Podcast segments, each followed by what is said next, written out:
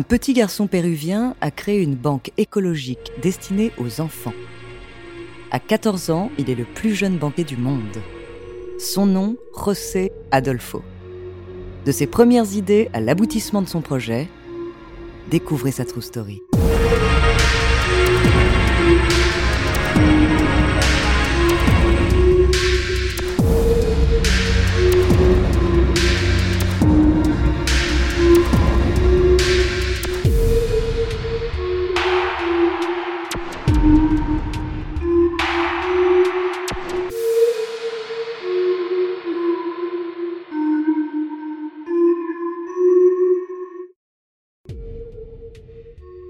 Bonjour, ici Andrea Brusque. Bienvenue dans True Story. Aujourd'hui, je vais vous parler de José, un petit garçon devenu une icône dans son pays. Son histoire m'a particulièrement touchée car grâce à ses convictions, il a réussi à changer les mentalités. Bien entendu, cet épisode peut être écouté par toute la famille.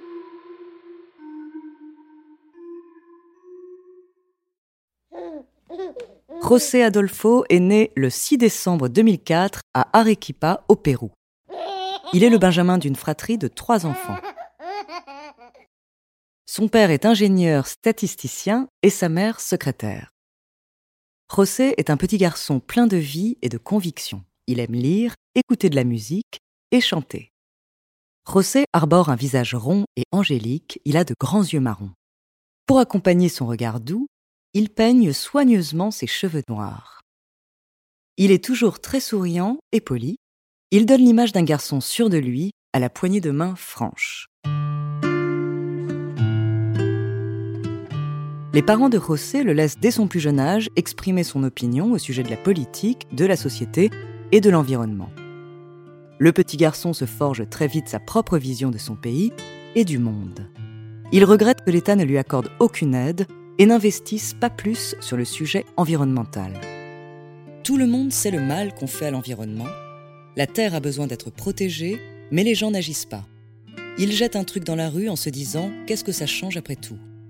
Il y a un vrai travail de sensibilisation à faire. Comme plusieurs entreprises polluantes, nous avons tous une grande part de responsabilité. José est exaspéré par ses amis. Au lieu de dépenser leur argent de poche pour leur repas, il le gaspille en friandises et jouets. Il aimerait les aider à mieux gérer leurs sous. Par ailleurs, il remarque que beaucoup d'enfants de sa ville natale ne peuvent aller à l'école et se retrouvent à travailler ou à mendier dans la rue.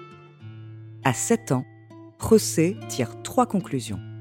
Le Pérou a beaucoup de chemin à faire en matière d'environnement, trop d'enfants souffrent de la pauvreté et ses amis dilapident leur argent.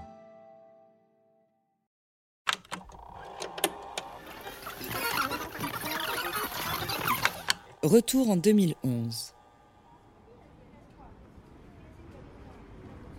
Le jeune Péruvien cherche une solution pour aider les enfants de son pays à gagner de l'argent sans l'aide de leurs parents et à faire des économies, tout ça en faveur de l'environnement. Une des premières idées qui lui vient est le recyclage. C'est ainsi que José Adolfo crée El Banco Cooperativo del Estudiante Barcelona et devient le plus jeune banquier du monde. José vient d'inventer le concept d'une éco-banque destinée aux enfants. Tengo 5 kilos de residuos sólidos. Si tú quieres ser parte de este banco, necesitas tener 5 kilos más un sol para que obtengas esta tarjeta y puedas eh, seguir ahorrando. Le principe est simple. Pour pouvoir y souscrire, il suffit de ramener un sol qui correspond à 27 centimes d'euros ainsi que 5 kilos de déchets recyclables, papier ou plastique. Les mois suivants, chaque enfant détenteur d'une carte bancaire de l'écobanque s'engage à ramener au moins un kilo de déchets. Ensuite, José revend ses déchets aux entreprises de recyclage et les recettes qui en découlent atterrissent directement sur les comptes en banque des enfants pour leur contribution citoyenne à un monde plus propre.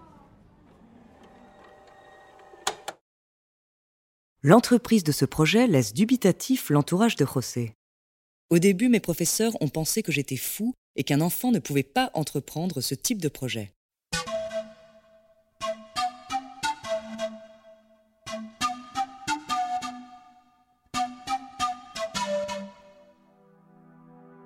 finalement, il a réussi à convaincre ses enseignants qu'il l'aident à concrétiser l'aventure. José obtient rapidement un prix étudiant de la ville d'Arequipa qui lui permet d'enregistrer officiellement sa banque. Des kiosques physiques de récupération des déchets sont installés dans les sept écoles de la ville. Le jeune banquier réussit très vite à aider les enfants défavorisés à gagner de l'argent pour pouvoir aller à l'école et acheter à manger. Il encourage ses camarades à faire des économies. Aujourd'hui, El Banco Cooperativo del Estudiante Barcelona compte 2800 adhérents âgés de 6 à 19 ans. L'EcoBank propose aussi des micro-prêts et des services d'épargne. Chaque mois, 4 à 6 tonnes de déchets sont ainsi recyclés, soit une cinquantaine de tonnes par an. José a pour projet d'agrandir sa banque et de l'étendre sur tout le pays, voire d'en dépasser les frontières. Cette année, on compte ouvrir un nouveau point à Lima, la capitale, et dans une autre ville du Pérou. Et l'an prochain, on vise l'Amérique latine et pourquoi pas l'Europe et les États-Unis. Grâce à ces initiatives, le jeune banquier s'est fait connaître dans tout le Pérou et le gouvernement de son pays a depuis fait du recyclage l'une de ses priorités. José Adolfo a réussi à atteindre son objectif. Chacun des déplacements de José sont scrutés avec la plus grande attention. Le garçon a un emploi du temps bien rempli. Son histoire est racontée dans le documentaire de Gilles de Mestre, Demain est à nous, qui suit plusieurs enfants qui se battent pour défendre leurs convictions et s'ouvrent sur la voie de José. Lors de son déplacement pour la promotion du documentaire à Paris, José raconte qu'il n'aura même pas le temps de voir Disneyland, le Louvre ou la Tour Eiffel. Pourtant, il ne dispose toujours d'aucune des aides de la région ou de la municipalité dont il aurait besoin. Seules les entreprises privées locales ou internationales le soutiennent pour lui permettre par exemple d'avoir à sa disposition des camions pour récupérer les déchets collectés. José Adolfo fait maintenant des apparitions dans les médias, notamment à la télé, et il est inscrit depuis peu sur les réseaux sociaux, Instagram et Facebook.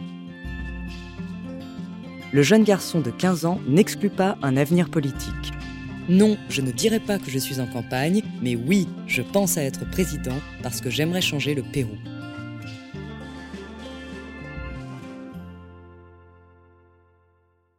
En 2014, José Adolfo a été récompensé pour son projet par le prix international UNICEF pour le financement. Et il a également gagné en 2018 le Children Climate Prize à Stockholm. Merci d'avoir écouté cet épisode de True Story. N'hésitez pas à le partager et faites que ça donne des idées. Vous pouvez retrouver tous nos épisodes sur Bababam, Apple, Spotify, Castbox, Deezer, Sibel et Magellan. La semaine prochaine, je vous présenterai un homme qui s'est inventé une vie pleine de rebondissements. En attendant, n'hésitez pas à nous faire part d'histoires que vous aimeriez entendre, nous nous ferons un plaisir de vous les raconter.